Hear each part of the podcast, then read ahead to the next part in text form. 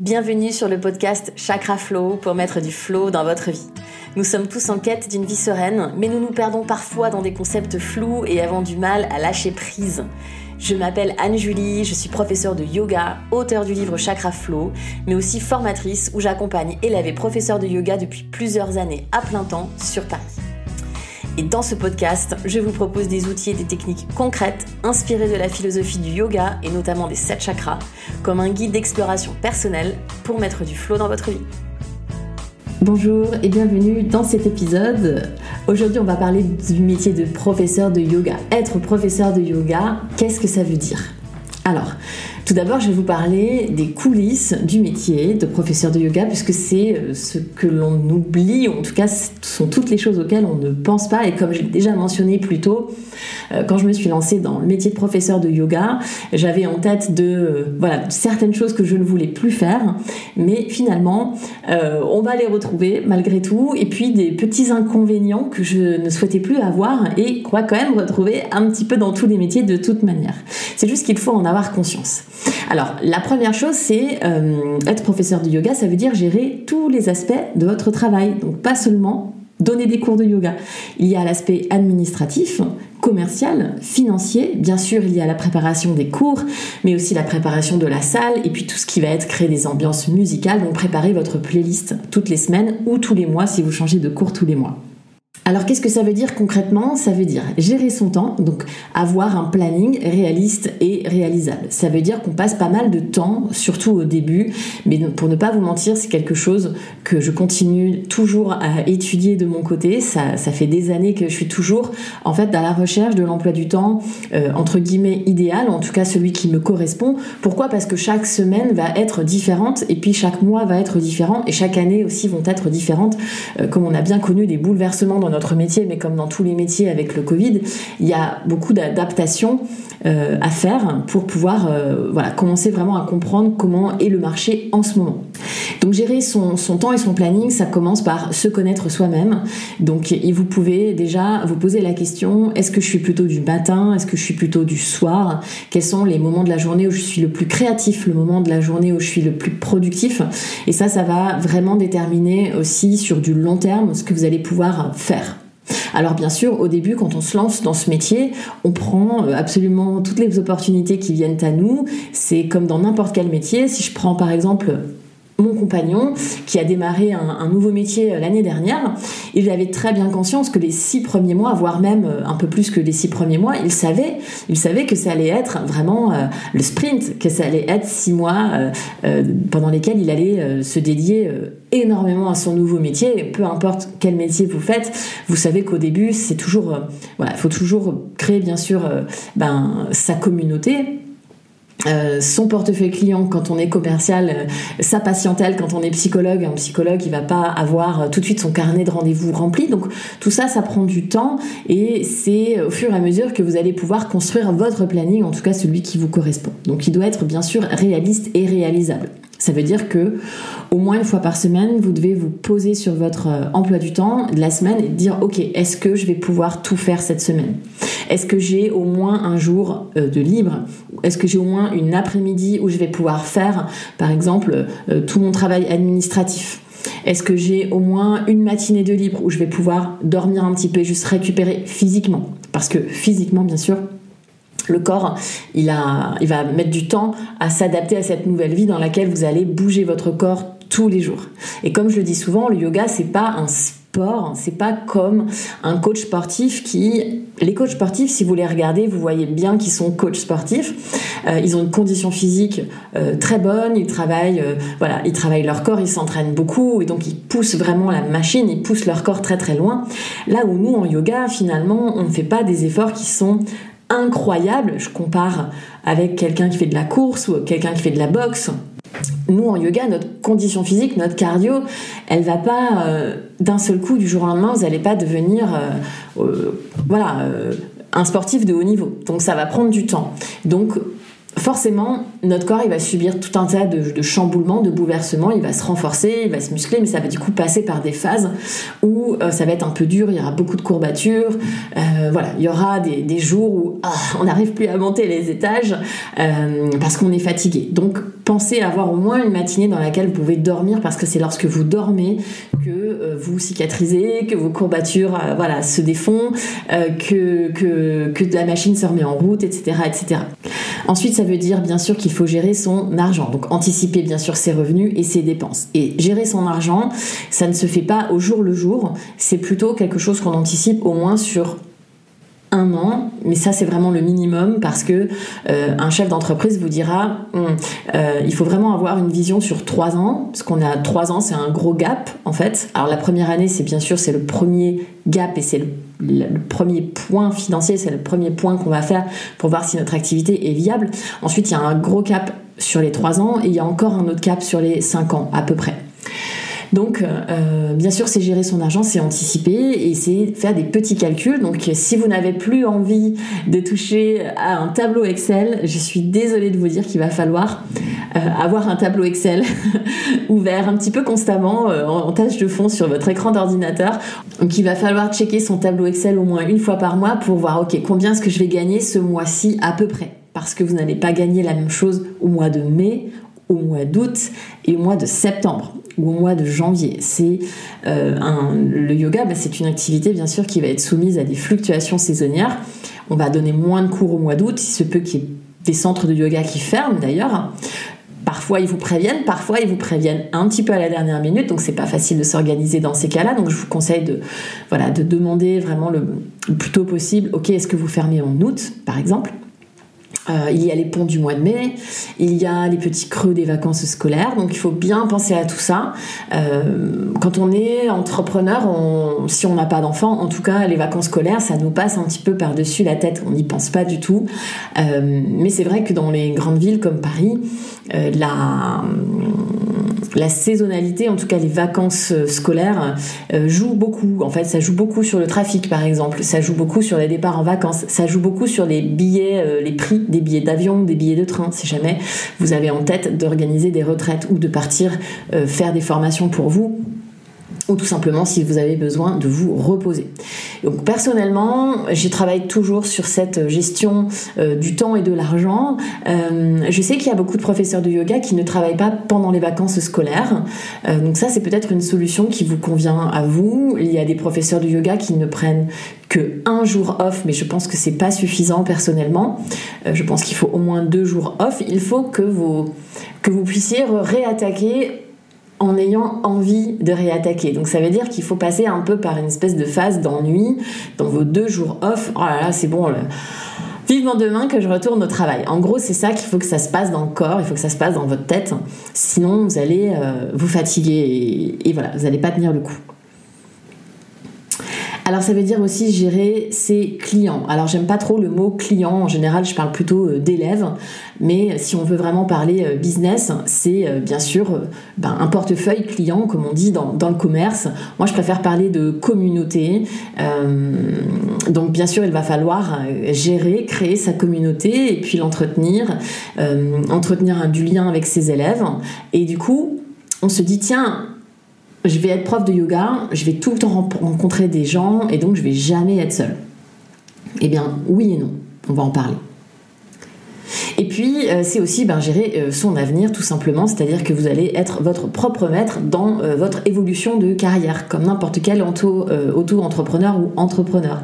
Quand on travaille dans une grande boîte, on a des évolutions de carrière, on sait qu'on peut passer de tel poste à tel poste. Bien là, il va falloir se dire, ok, professeur de yoga, quelles sont mes possibilités d'évolution? Il y en a plein. Bien sûr, on peut ouvrir un studio de yoga. Bien sûr, on peut commencer à donner euh, des ateliers, des workshops, donc à faire des événements. On peut commencer à proposer ces événements un petit peu partout. Si vous avez par exemple euh, des amis dans une autre ville en France, moi par exemple, au début, j'allais beaucoup à Nancy pour donner des workshops. Là, je vais en donner euh, en Hollande, puisque j'ai une amie professeure de yoga qui m'a aidé à mettre en place un workshop en Hollande. on peut aller à Bordeaux, on peut aller en campagne. En fait, on peut aller un petit peu partout. Donc l'avantage, c'est que votre métier, vous pouvez le faire n'importe où. Vous n'avez besoin de rien. Vous n'avez besoin de rien d'autre que vous pour faire votre métier. Et ça, c'est vraiment, vraiment, vraiment formidable. Et ça nous assure de vraiment pouvoir travailler n'importe où, n'importe quand. Et ça, c'est génial.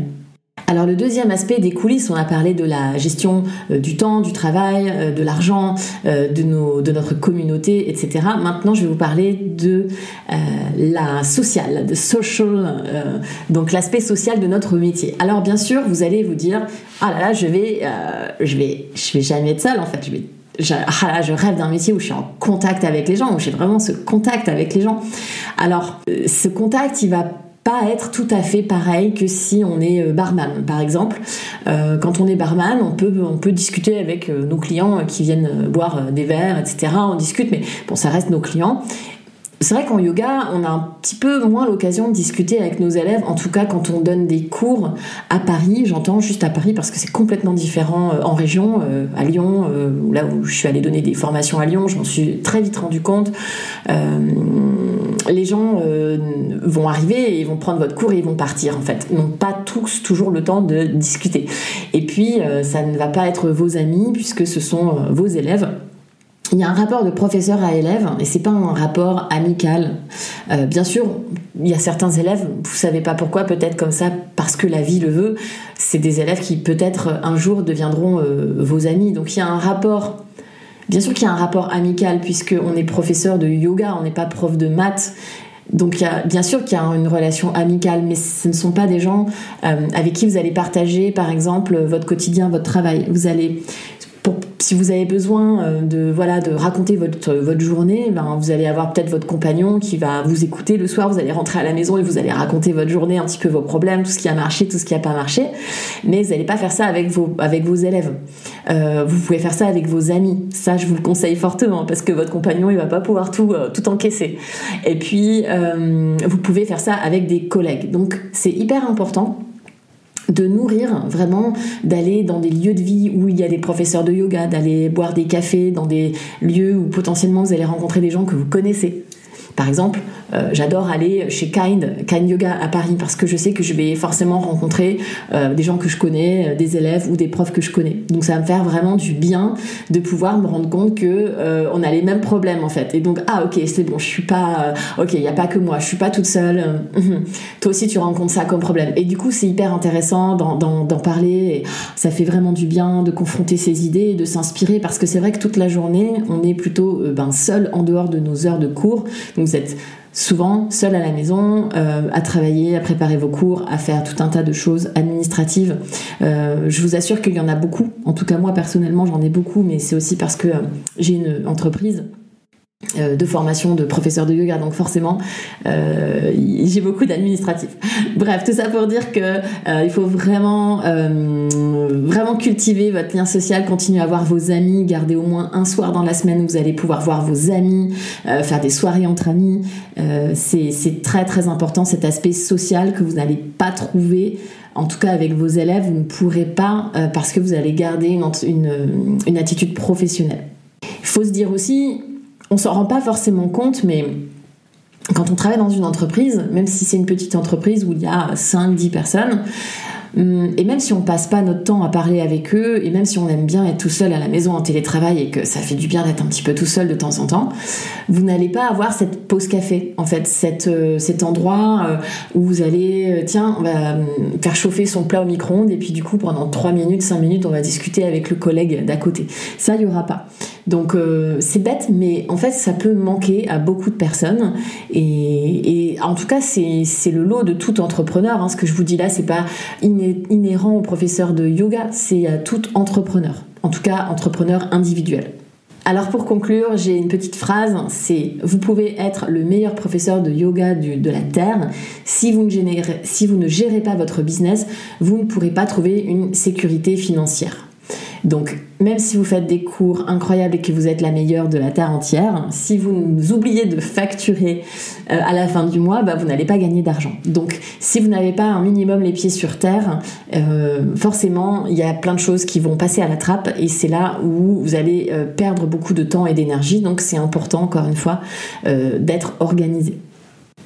Alors maintenant, je vais vous parler de cet euh, état d'indépendance, de liberté que l'on acquiert quand on est entrepreneur.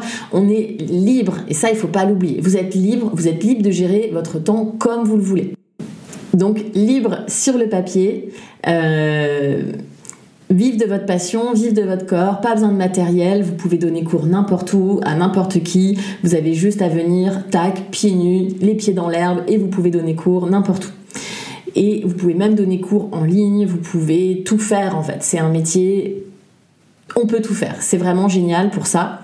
Mais il y a un petit euh, mais. Vos clients ne vont pas ne pas aimer vos absences, bien sûr que vos clients, vos élèves, ils vont, ils vont tout à fait comprendre que vous êtes absente parce que vous avez besoin de repos, parce que vous allez vous former, parce que vous allez donner une retraite, etc. Bien sûr qu'ils vont comprendre, par contre, si ça devient trop récurrent, ça va être compliqué par exemple des salles de yoga, euh, si on est trop souvent absent, si on n'arrive pas à tenir un créneau, ben ça va pas marcher. Un créneau pour qu'il fonctionne, il faut qu'il soit régulier, il faut le tenir. Si vous avez un créneau le jeudi soir, par exemple, et que un jeudi sur trois ou un jeudi sur quatre vous n'êtes pas là, vous êtes absente, vous avez ceci, vous avez cela, votre créneau il va pas tenir. Du coup vous n'allez pas créer votre communauté. Du coup le studio il va pas être content non plus.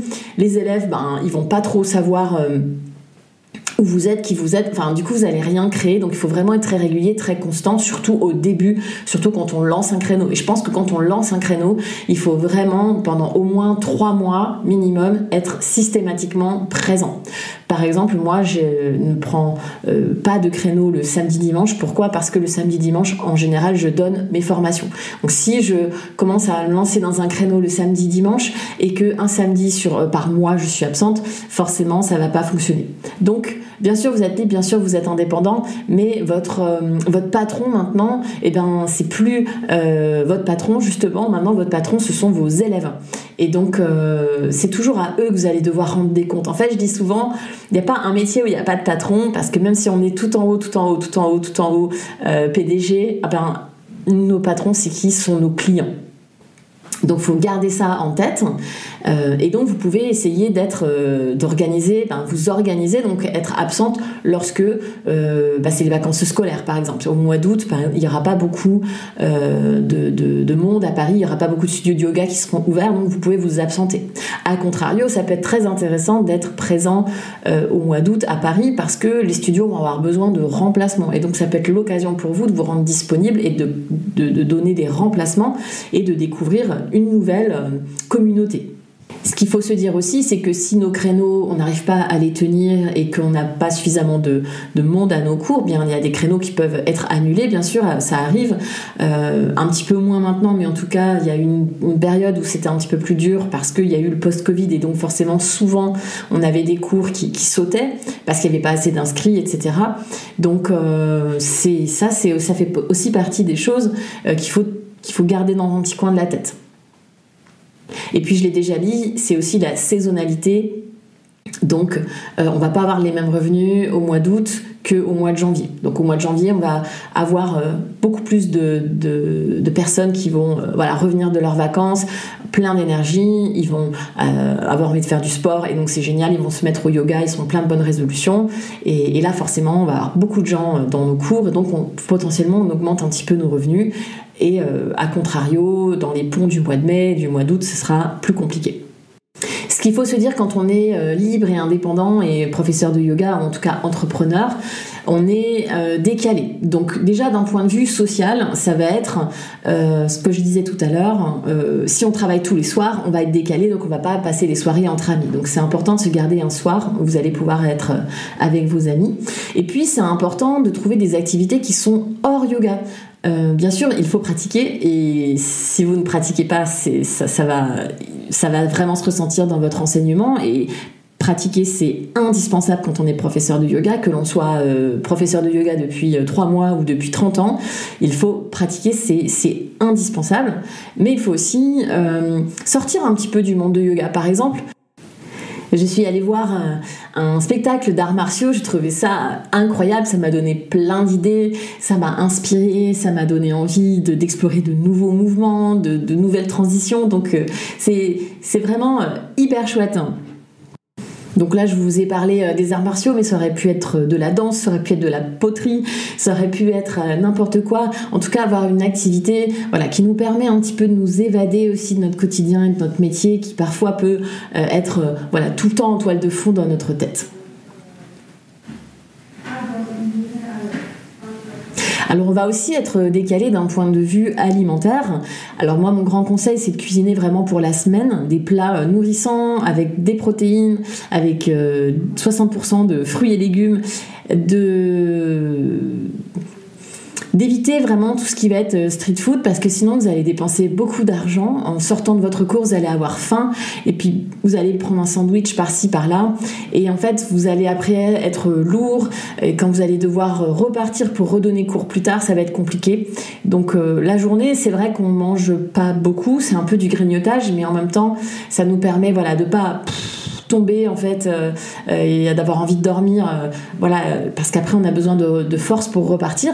Après, si vous avez la chance d'avoir vraiment un gros trou dans votre journée, vous pouvez bien sûr à ce moment-là vous faire plaisir, bien manger le midi et euh, pourquoi pas pratiquer derrière une vingtaine de minutes de yoga nidra pour bien vous ressourcer, pour bien repartir. Moi, c'est quelque chose que je faisais absolument tous les jours pendant, euh, pendant euh, je pense, la première année où j'étais professeur de yoga. Tous les jours, je rentrais à la maison, je me faisais une séance de yoga nidra. C'est vraiment ce qui m'a permis de tenir le coup, c'est ce qui m'a permis voilà, de pouvoir vraiment enchaîner un nombre incalculable de cours. Je devais donner une vingtaine de cours par semaine. Euh, et ça, ça m'a beaucoup, beaucoup aidé. Donc je vous le conseille fortement. Pour tout ce qui est alimentation, ben, ça va aussi dépendre un petit peu de votre journée. Euh, voilà, si vous avez une journée, encore une fois, avec un gros, un gros trou, vous pouvez, euh, vous pouvez aménager votre alimentation différemment. Sinon, on a souvent tendance, en tout cas personnellement, à manger le soir en fait parce qu'après on va pouvoir bah, se coucher tranquillement. Et on a aussi besoin de ce sas de décompression. Donc si jamais vous terminez de travailler à 22h vous êtes chez vous à 22h vous n'allez pas vous coucher à 22h vous allez avoir besoin de temps de, de décompression. Donc peut-être que vous allez regarder euh, bah, peut-être une petite série. Vous allez manger tranquillement derrière la télé voilà vous avez vous allez discuter vous allez passer un coup de fil ça va vous faire du bien. Donc faut pas le négliger. Donc quand on finit tard comme ça c'est peut-être pas l'idéal le, de renchaîner le lendemain matin sur un cours à 7h15 par exemple.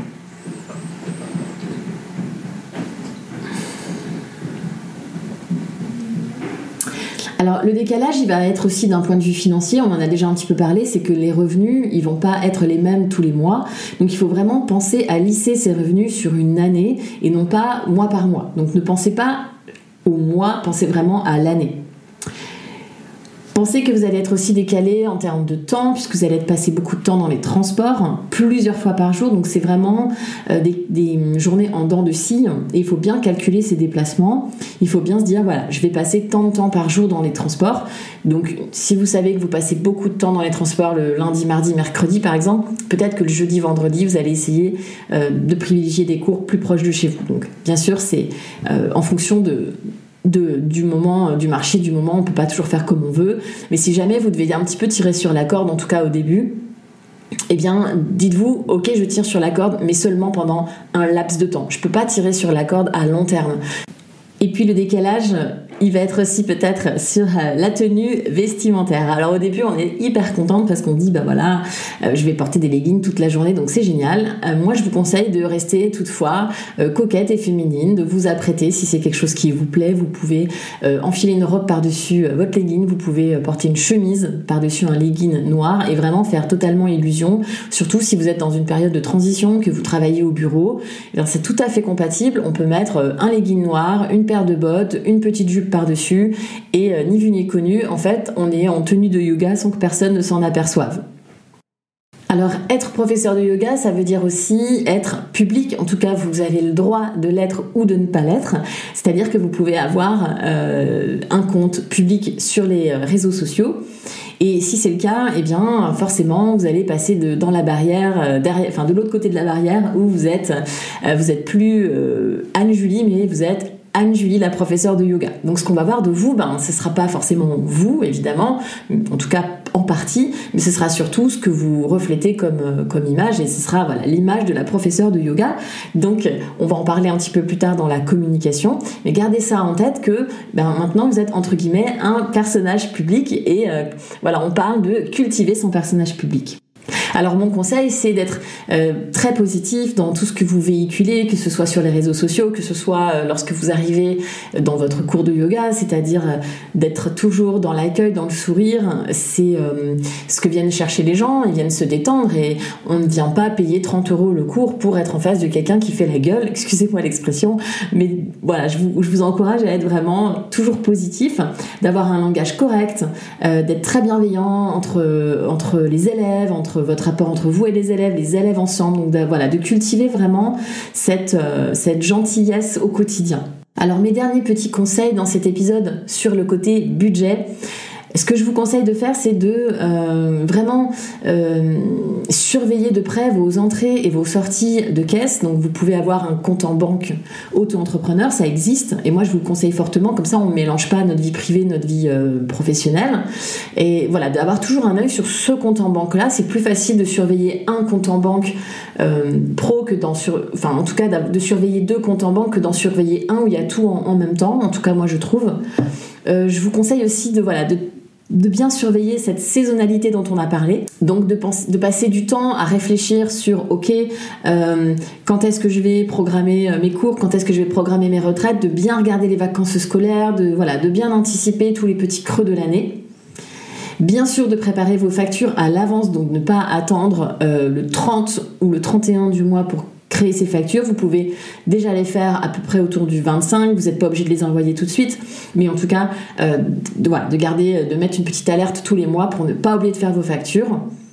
N'hésitez pas à vous faire conseiller par des professionnels pour tout ce qui va être euh, comptabilité et puis bien sûr le choix d'un statut. mon conseil c'est vraiment de ne de vous pouvez bien sûr créer un statut auto-entrepreneur, c'est assez facile et on peut on, voilà n'importe qui peut le faire.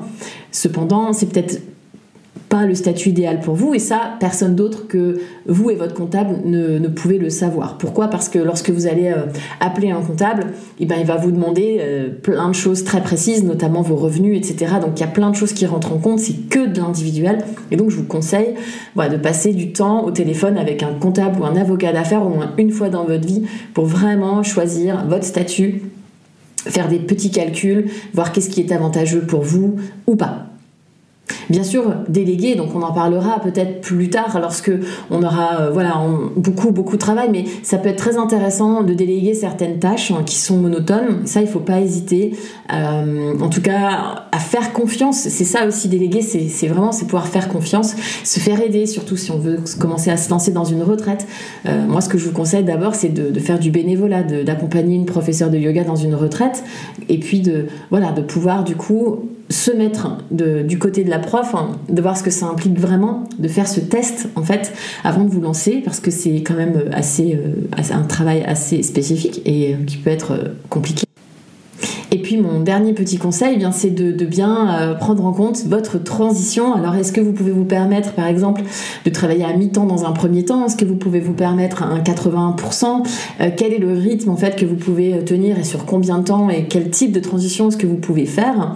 Et puis, euh, voilà, vous posez cette question, comment est-ce que vous souhaitez intégrer euh, le monde du professorat et, et commencer déjà à faire émerger une stratégie euh, je sais que le mot, c'est pas forcément ce qu'on a envie d'entendre, mais euh, une stratégie, c'est ce qui va vraiment vous permettre de savoir ce que vous faites, pourquoi vous le faites, comment vous le faites, et de pas être en mode survie, mais au contraire, d'être en mode vraiment actif, proactif, et du coup de prendre du plaisir à ce que vous allez faire parce que vous allez y mettre du sens et vous allez pouvoir, vous allez savoir pourquoi vous le faites.